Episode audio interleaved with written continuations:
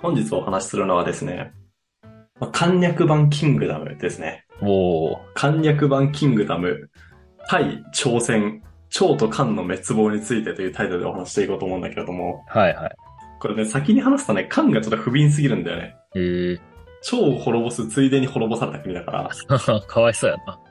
マジでかわいそうなんで、なんか話の95%は、まあ、対腸についてのお話をしていこうと思いますと。うんで、まあこれまでの真の遷移、変遷っていうところを改めて振り返らせてもらうと、うんまず前提として戦国時代には戦国七雄って言われるような、まあ、強国とされる7つの国々がありましたと。はい。で、その7つの国々の一つが秦だったんだけれども、うんこの秦ってもともとは西の蛮族っていう風に馬鹿にされた国なんだけれども、うん商王が入ることによって、まあ、中華のね、二強のうちの一カ国にまで国力をつけましたと。はいはい。で、もう一カ国じゃあどこだったんか、この二強のね、もう一カ国どこだったんかというと、まあ清っていう国だったんだけれども、これも学期が清をこれほどまでに弱弱体化すんのっていう感じで、もう残り2条になるまで追い詰めて、超弱体化させたわけなので、まあ、真の一強状態になりましたと。うんで、真の一強状態になったところに今度は白起っていう将軍が登場して、まあ、真の領土をゴリゴリに広げまくった結果、全中華のうちの40%ぐらいが、まあ大体ね、真の領土になりました。っうん。ていう感じで、まあ、そのタイミングで玉座についたのが、まあ始皇帝でしたっていう、まあ前回までのあれはこんな感じです、ざっくりね。はいはい。で、大体キングダムってここら辺からの歴史をやってんだよ。 あ、じゃあここら辺が1話なの今。あうんなんだろう、10巻ぐらいあたり。あ、あーそこぐらいなん だ。あの、し永世、あの、始皇帝の本名って永世って言うんだけど、うん。永世が玉座につくまでで、多分ね、7か、記憶が正しければね、もう4の5年ぐらい前だから、うん怪しいんだけど、確か7巻ぐらいで衛星が玉座につくんだよ。呂不韋を倒してね。おーはいは呂不韋戦を前回やり終えたと思ってるから、い。うん。これからいよいよ、まあ、始皇帝衛星が対中華を統一しに行くっていうあたりはいはの話をしていく感じかな。い。なるほど。あの、対外版キングダムをこれからお話ししていこうと思いますという感じですね。で、先にネタバレすると、こう始皇帝がこう残りの6カ国、戦国七雄の残りの6カ国をあの支配していく順番っていうのが、うん漢、趙、燕、魏、宋、清の順番なの。はいはまあ、これ覚えなくていいんだけど、いはい。うん、無理っす。覚えられないからね。間違いないねう。ん。でまず最初のこの漢と、まあ、趙についてね、今回お話ししていこうと思いますと。はいは時はね、遡って、話は、呂不韋が自殺する1年前に遡るんですよ。い。うん。で、まあ、自殺の1年前なので、まあすでに呂不韋は、多分政治の表舞台から姿を消していたでしょうと。うんで、まあ、傀儡制限と言われていた始皇帝なんだけれども、まあ、実権はね、すべてもう握っていた時期なんじゃないかっていうタイミングですね。うん。で、このタイミングで、秦はね、趙に対して侵略戦争を開始してるんですよ。えー、で、この時に総大将を務めていたのが、王翦という人物ね。王戦。王戦という人物です。でも、キングダム読んでる人だったら、あの王戦かってなってるんだけど、あ、なってるん だ。まあ、あなた読んでない ので、はい。ちょっとね、今回あらああれかじめ、この対朝鮮におけるキーパーソンをね、ちょっとお話ししておきたくて、うん。まずこの王戦という人物、もう超重要キーパーソンで、はいはちなみに王戦に関しては、この後ずっとキーパーソンなんだけどお、なんでこの、これを機会にね、まあ、覚えておいてほしいです。い。はい。で、この王戦と、次に歓喜っていう将軍がいるのね。うん。歓喜どういう将軍かわかるわからないですね。やっぱりキングダム読んでないと、まあ、こうなっちゃうんだよもうね。こうなりますね。この人はね、元、あの、盗賊の首領首相みたいな人。はいはい。だから、いわゆる軍人経歴、軍人の叩き上げとしてトップになったわけではなくて、うん。もう才能が半端ないから、盗賊の頭だったところから、もう抜擢で将軍になってるみたいな将軍だよね。えー、いやかっこよくないちょっと。かっこいい。まあでも超残酷らしいよ。あ、そうなんだ。うん。キングダムでも残酷なキャラだし、普通に C2 も残酷だし。えで、もう一人が、もう李牧っていう人物。えー。あ俺ね、この人聞いたことあるんだよね、なんか。あ、そうなの何で聞いたことある、なんかさ、キングダムのこの人表紙になってないあ、なってるなってる。なってるよね。なってるなってる。なんか俺それのさ、絵だけ見たことあるんだよ。結構かっこいい青年みたいな絵だった気がするんだけど、この人。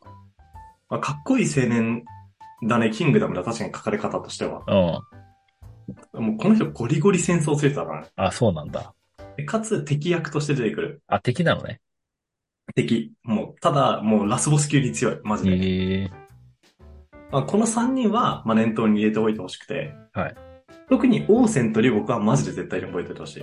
うんうん。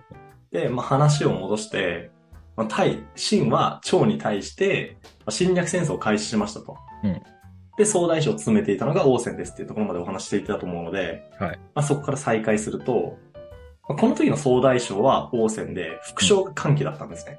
はいはで、趙を攻めて、もう早速趙の城を9所を奪い取るんですよ。い。おー。で、そこでなぜか総大将歓喜にチェンジするんだけども、ええ。で歓喜も超強いから、別になんかそこで武功を立てられないなんてことは特になくて、うんうん。地地政学的にここを脅したらし趙はだいぶ困るみたいなところを一気に攻め落とすのね。はいなので、まあ、城早速救助を奪って、相手の要衝の地を、あの、陥落させましたっていうのが、まあ、今まで、こう、今の状態のステータス。うんで、ここで登場してくるのが李牧なんですよ。でこの李牧はどういう人物かで言うと、こうそれまでは、あの北方の方の、まあ、蛮族と中国ってさ、結構、なんていうのあの、遊牧民とかの侵入に繰り返されてきた、苦しんできた歴史がある人国だから、うん。その遊牧民が入ってこないようにする、北方の防衛大臣みたいな立場だった人が、この李牧っていう人。はいはい。ただ、もう当時はもう秦がやばすぎて、もう蛮族とかじゃなくて、まず秦をなんとかしなきゃいけないって言って、もう対秦戦に駆り出された人物が李牧ですね。うんうんうん。で、この李牧が、いきなり、歓喜将軍を撃破するんですよ。ええ。で、この時に撃破したのが10万の大軍だからね。やば。で、この歓喜将軍も相当強いんだけど、この戦で討ち死にしたらしいね。ええ。一説には敗走とかっていう風にも言われたりはしてるんだけれども、うんいずれにせよ歴史の表舞台からは姿を消すことになりますと。うん。おー。でキングダムの、ね、この歓喜、キングダムでもなくなっちゃってるんだけれども、まあ、泣いた人は多いんじゃなかろうかというシーンの一つですね。うんうんうん。で、この時点で、李牧に返り討ちにされたシーンはどう思うかで言うと、正直結構ね、蝶のこと舐めてたっぽくて、はいはただ、真の気持ちもすごいわかるなと思うのが、もう当時の真って本当にもうダントツ、もう2位とめちゃくちゃな差をつけた上で、もう人材も誇るし、領土も持ってるし、あの、国力、穀物の生産性とかも誇るような国になっていたから、い。うん。もう帰り討ちにされるなんて考えてなかったんですよ。うんうんうん。なのにこの結果だったわけじゃん。まあそうやな。だからね、多分信じられなかったと思うんだよね、最初は。いやいや、確かに確かに。で、まあ10万の兵を失ってるし、うん。まあちょっと切れてたからさ、ブチ切れしてるんだよね。はなので次こそは踏み潰してやろうと思って、多分、こう、強国である真の国力の差を見せつけてやろうみたいな感じで、今度は30万の大軍を注ぎ込まれるんですい。よ。おー。で、李牧はこれを打ち破るんですよ。マジで強くない強っ。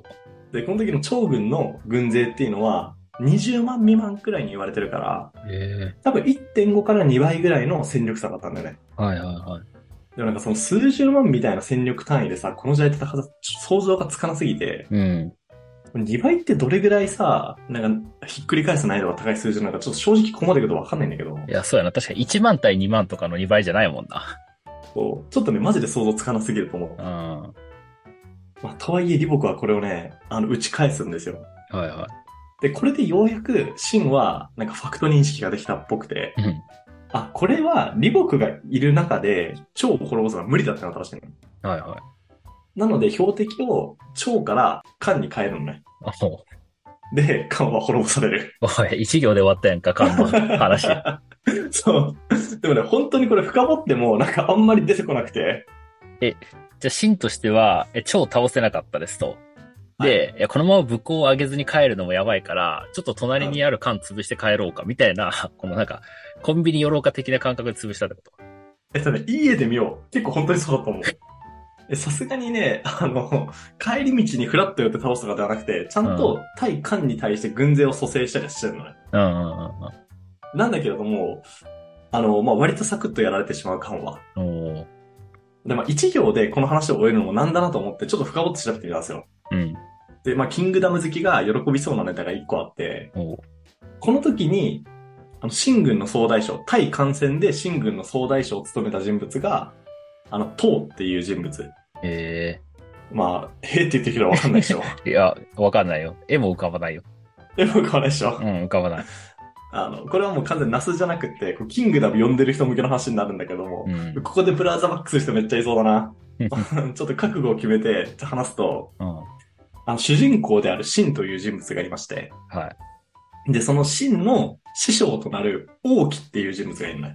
うん。なんかもう、シンが目指す伝説の大将軍、たるやこの人みたいな人物がいるんだけど、王毅っていう。で、その人の副将がこの唐っていう人物で、はい。え、あのさ、なんか白いの被ってる人。え、白、被り物してなかった気あ、がしすてる。ないか。じゃあ俺全然違う人や。なんていうか、誰を思い出したのかわかんないから、うん話の広げようがないんだけど、うん、もしかしたらキングダムのキャラじゃない可能性もあるわ、それ。そのレベルで間違えたらちょっとやばいわ。うん可能性はある。まあ、ちょっと話を戻すと、まあ、そはのい、王毅っていう人って早々に亡くなっちゃうから、うんうんうん。その、まあ、後のポジションになるのがこのポーっていう人ですね。なるほど。まあ、ちょっとキングダム好きしかわからないネタなんで、うんここら辺でやめさせていただくんだけれども、はい。まあ、これでカンはサクッと滅ぼされましたと。うん。で、まあ、カンを滅ぼしたら、まあ、いよいよ改めて、蝶に対してね、こう攻めましょうとなるわけじゃん。うん、そうだな。で、この時の蝶攻めがもうマジでオールスターって感じなんだよ。へえ。まあ、これまで王戦何してたねんっていう、歓喜殺されてるんだけど王戦出てこないみたいな謎の授業がついてたんだけど、おおそうだね。王戦がいよいよ総大将を務めますと。はい。で、これもまたキングダム好きに対しての話になっちゃうんだけど、うん。あの、楊丹和とか、教会っていう、うんもうキングダムの主要キャラが、軍を率いていくことになるんですよね。へえ。で、対して迎え撃つのはもちろん李牧っていう、うん。まあ、キングダム好き歓喜みたいな夫人なんだけど、うん。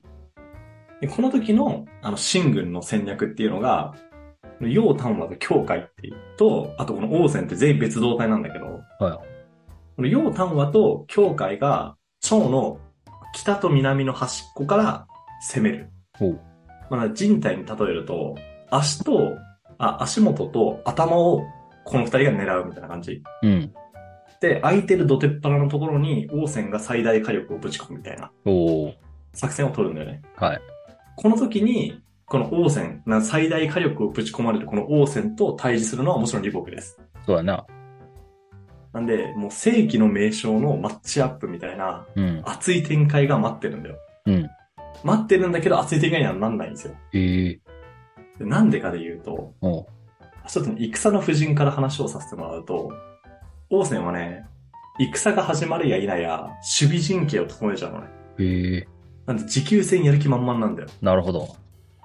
なんかちょっと正直、表紙抜けというか肩透かし感があるじゃん。うん。まあ、でも、シンが勝つの、確実に勝つにはこれだよね。確実、でも新遠征軍だよ。ああ、そっか。遠征軍でさ、守備陣形取るってちょっと意味わかんなくないああ、確かに。ああ、そういうことか。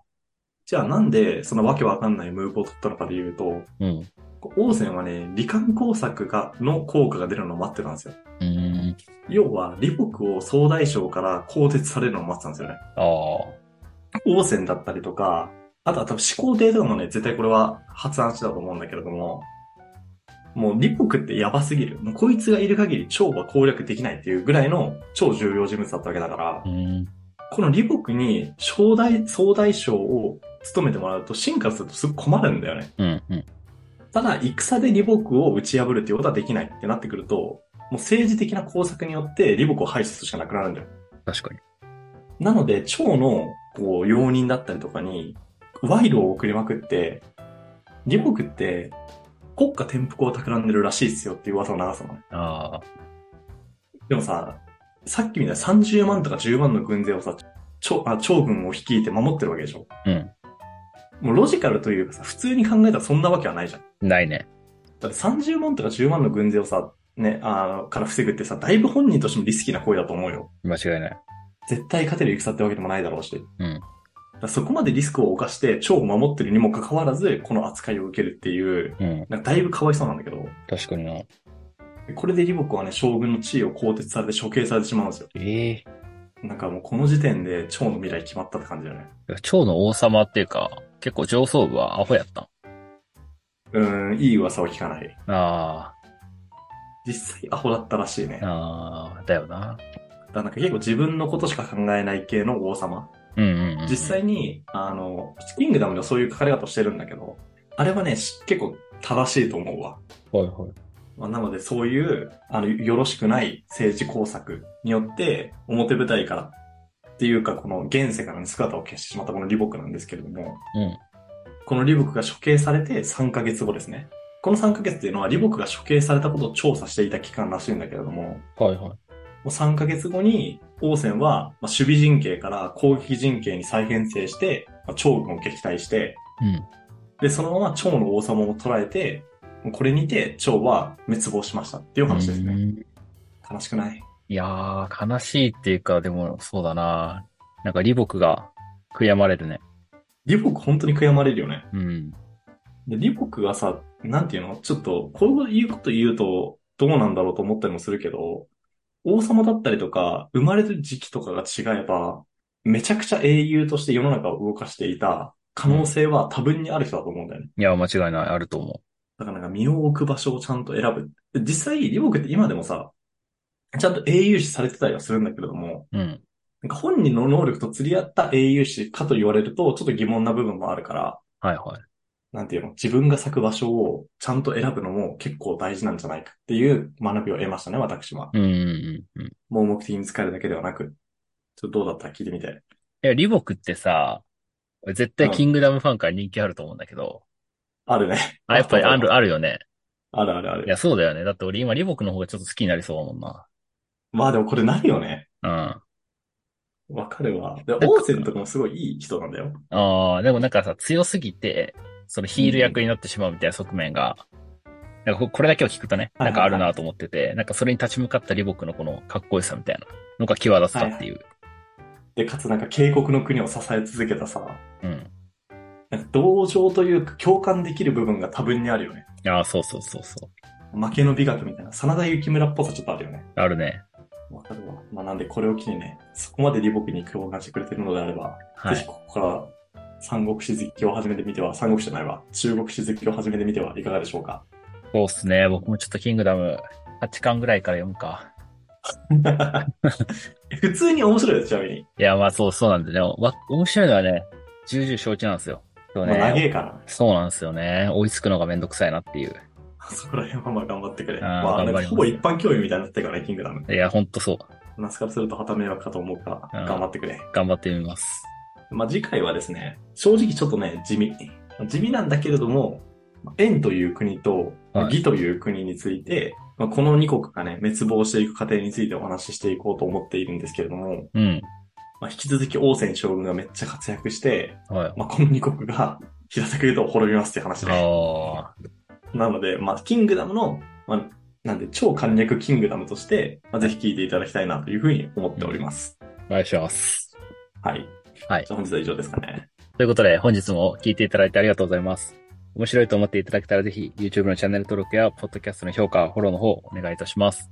それではまた次回お会いしましょう。